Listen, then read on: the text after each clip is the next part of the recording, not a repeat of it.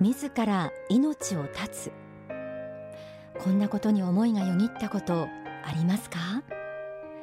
え今日私はまさにそんなことを考えてしまっている方に向けて真剣に語りかけたいと思っています。また身近に思い詰めてそんなことを考えているかもしれないという方がいるという人にもですねもちろん知っていただいてその人に伝えてほしいことをお届けします。もしも今あなたが苦しみの中にあって拉致が開かない。相談する相手もいない。いっそ死にたい。そう考えているなら今日こうしてあなたに出会えたことは決して偶然ではないと信じています。仏の言葉仏法真理の光が必ずあなたを救います。天使のモーニングコール。今日は自殺に関する教えを取り上げます。題して自殺からあなたを救う、えー、少しでいいですから私の話に耳を傾けてみてください。命を絶てばもう楽になるんじゃないか。そう考えているならそれは違います。書籍伝道の心には自殺者の死後について次のように説かれています。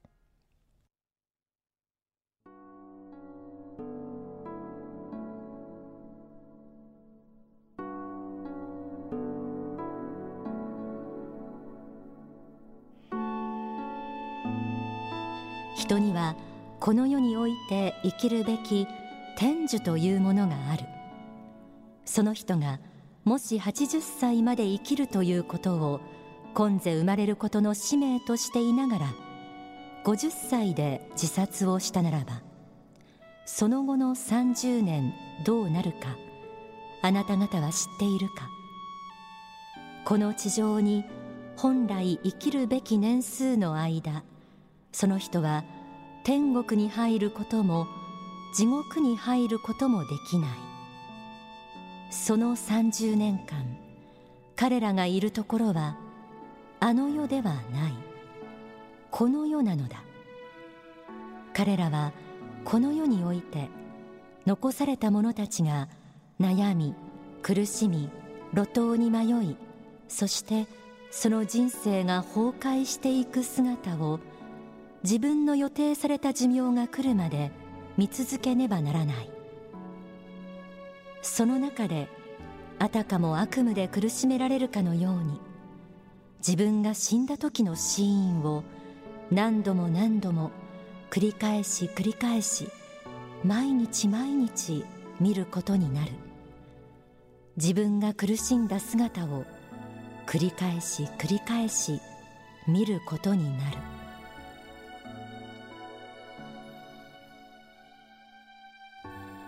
聞いてくださっている方の中には身近な人が自ら命を絶ったという方もいらっしゃるかもしれません。え実は私もその一人です。亡くなった大切なその方が結局苦しみから解放されず今も苦しんでいる。そういう真実を認めることは本当に辛いものがあります。ですがこれが霊的な真実です。また私から皆さんに伝えなくてはいけない真実です。自殺しても楽にはならないと。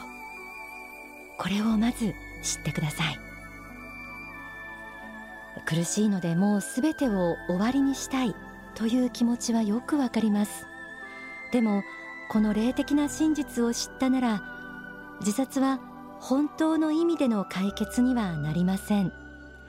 自分自身の魂をもっと苦しめるばかりか大切な家族や友人周りの人たちをも苦しめ路頭に迷わせてしまうことになります。だから自殺はしてはいけません。人生には追い風ばかりではなく逆風の時もあります。時には荒波が向かってくることもあります。だからといって前に進むことを諦めてはいけません。その大きな波をどんな方法で乗り切るかどんな考え方で乗り切るかここが肝心です。書籍超絶対健康法幸福の革命には次のようにあります。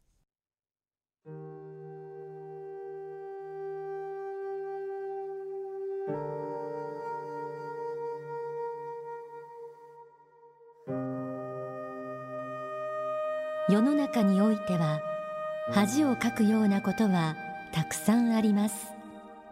ただそれでいちいち傷ついていたら何度自殺してもきりがないでしょう。ある意味で人生は恥の書き通しであり恥の上塗りばかりなのです。たとえ授業で失敗しても損失を勉強代と考え教訓を学んでやり直せばまた成功することもありますがもうこれで最後だと思う人は本当に最後になります。また失恋をしてもこれはもっと良い人が現れるということなのだと思っていればそうした人が本当に現れることもあります。ところがこの世の最後だ私はもともと生まれてくるべき人間ではなかったのだと思えば中には自殺する人さえ出てきます。要は考え方次第なのです。大学受験では志望校に受からないことがよくあります。しかし1年浪人したなら1年長生きすればよく2年浪人したなら2年長生きすればよいのです。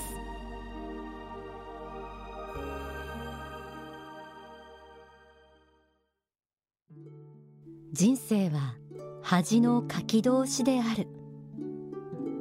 確かに考えてみれば人生に失敗はつきものです。成功ばかり続いていて一度も失敗したことのない人なんていません。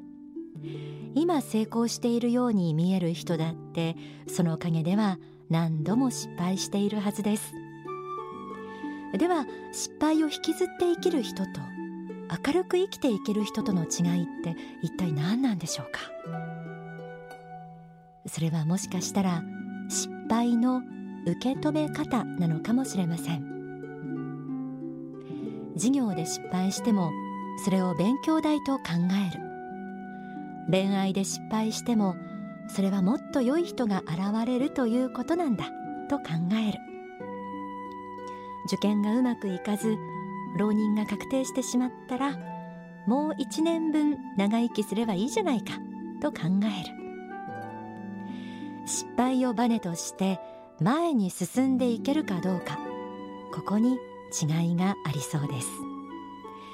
あなたも今の状況をバネとしてと開き直るぐらいの気持ちで考え方をくらっと変えてみてはいかがでしょう。あなたを追い詰めていたその問題も考え方一つで解けることがあるんです。さらに書籍大後の方には次のような言葉が投げかけられています。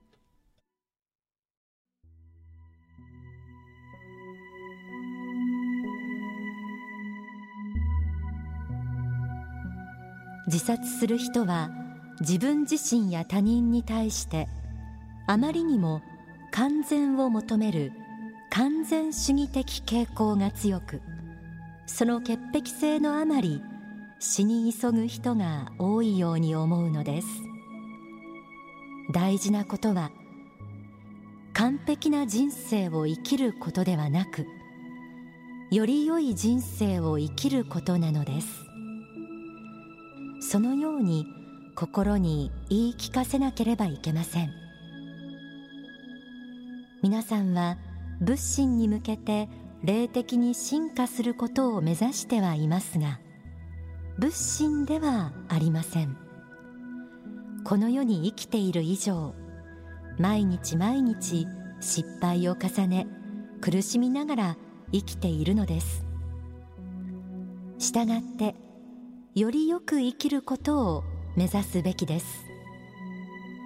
人間は仏の子であると同時にこの世においては不完全に生きている不器用な生き物であるということを知らなければいけません。不器用に生きている自分というものを認めなければいけないのです。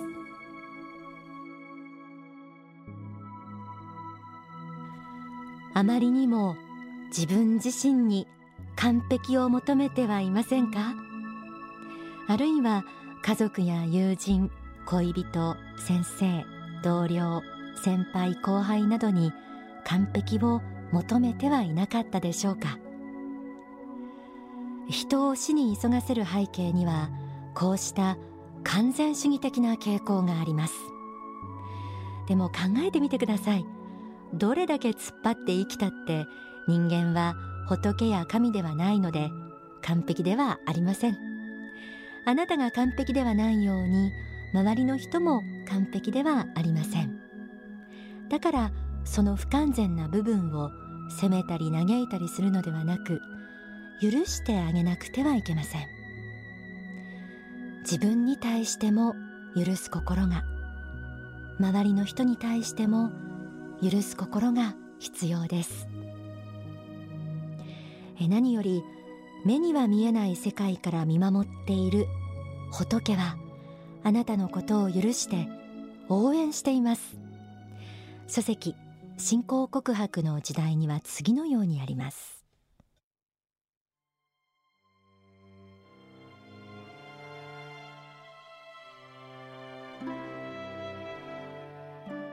そのあなたでいいのですよと言って仏は許しているのです。そのあなたでいいのです。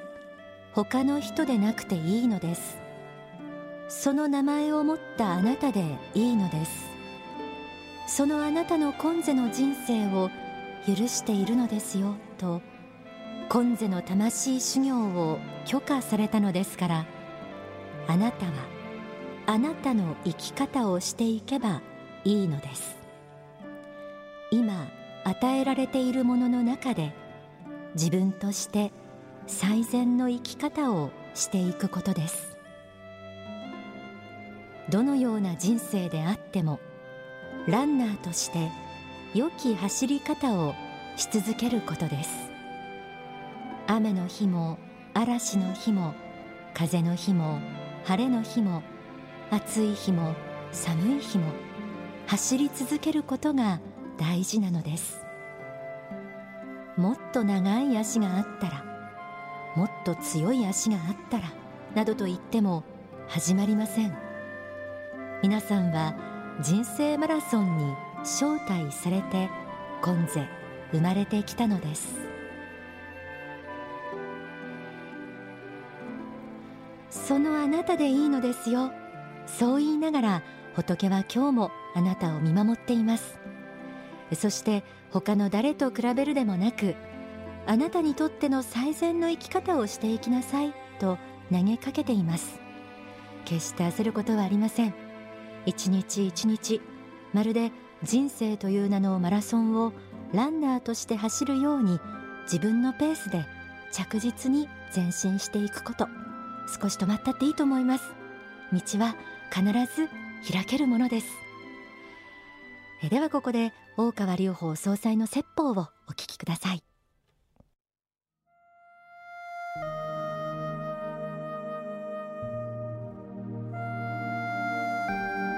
どんな環境の中にあってもですね泥沼の中から蓮の花のように一輪の花を咲かせ清らかに生きていこうすがすがしく生きていこうとそう決して生きていこうとすればですねそれなりの花を咲かすことは可能なんです。その花の大きさは様々あります。小さいものでも構わないんです。泥沼の中から蓮華の花は咲くんだということをどうか理解していただきたい。もし私の言っていることが分からなければ蓮の花が咲いている池はありますからどうか一度ご覧になったらいい、ね、汚い泥の中からこの世のものとは思われないようなものがスーッと伸びて咲いています。でブッダが目指した悟りの道もそういうものであったんですね。この世の中は全てをそれ浄化してきれいにするようなことはできない。しかしその泥の中でもその花が咲くようにあなた方も一輪の花を咲かせなさい。それがあなたの環境の中における悟りなんだと。いうことなんですね。その環境自体を変えることはできない。あなたが味わったその過去の不幸それ自体を全部帳消しにすることはできない。しかし同じ環境の中にあっても全員が全員ですね不幸な環境に生まれてから不幸の最後まで行かなきゃいけないってわけじゃないでしょと。その中であなた方は心を磨いて自分の道を求めて一輪の花を咲かすことはできるんじゃないですかと。そういうことを説いていたわけですね。それはどの人にも可能なはずですよと。その意味での悟りはあり得る。あなたの境遇境外環境の中において一輪の花を咲かせると。いう悟りはあり得る。その意味でおいてはみんなが仏性があるとかブッダになる可能性があるという意味では正しい。でみんなが、えー、世界を救うような法を解けるという意味でのブッダにはなれない。けれども、えー、自分の環境の中で泥沼の中で一輪の花を咲かすというようなことは可能である、まあ、そういう道を忘れてはいけない。そしてあまり欲を持ってはいけないということですね。体欲を持ってこの世においての体欲を持ちすぎてはいけない。やはりどのような環境の中においても逆境の中においても、自分なりの一輪の花を咲かすところに足ることを知って幸福の道を見出しなさい。ということですね。客観的な条件が全部揃えば幸福っていうのはこんなことはないです。人が羨むような環境に生まれて全ての条件を持っているような人でやはり心は虚しく暗い人はたくさんいる。しかしささやかな環境の中でも光り輝いている人はたくさんいる。仏教的にはその光り輝きを目指し取ることが大事なんだと。だからあなた方は周りの環境やあるいは自分自身の今までの生き方や今の心を見れば泥沼かもしれないけれどもそこからささやかでもいいから悟りの花を開かせなさいということですね、えー、どうかこの世的な結果主義者に終わらないようにこの世的なことが良ければ全ていいというような考えにならないようにどのような環境下においても自分なりの一輪の花を探すということが人生は一冊の問題集であるという言葉に対するまあ答えでもあるということですね。それを望んでいただきたいと思います。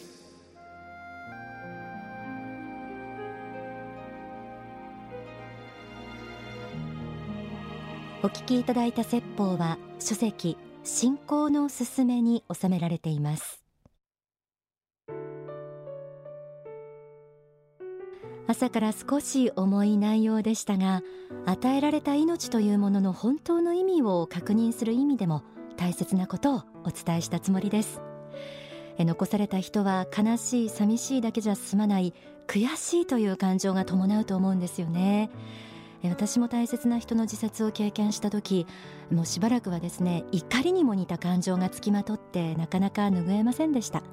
でも救いはあります。それは供養です。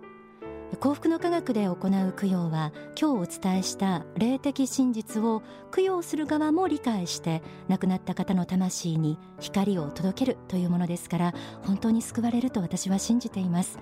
ぜひ身近にそういう方があって供養したいという方は幸福の科学の支部などにお問い合わせになってください。またこの幸福の科学自殺を防止するための取り組みとして自殺者を減らそうキャンペーンを展開しています。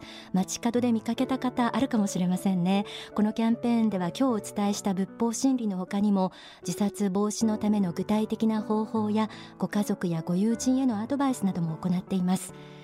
え詳しくは番組の最後にご案内するお近くの幸福の科学支部拠点までお問い合わせください。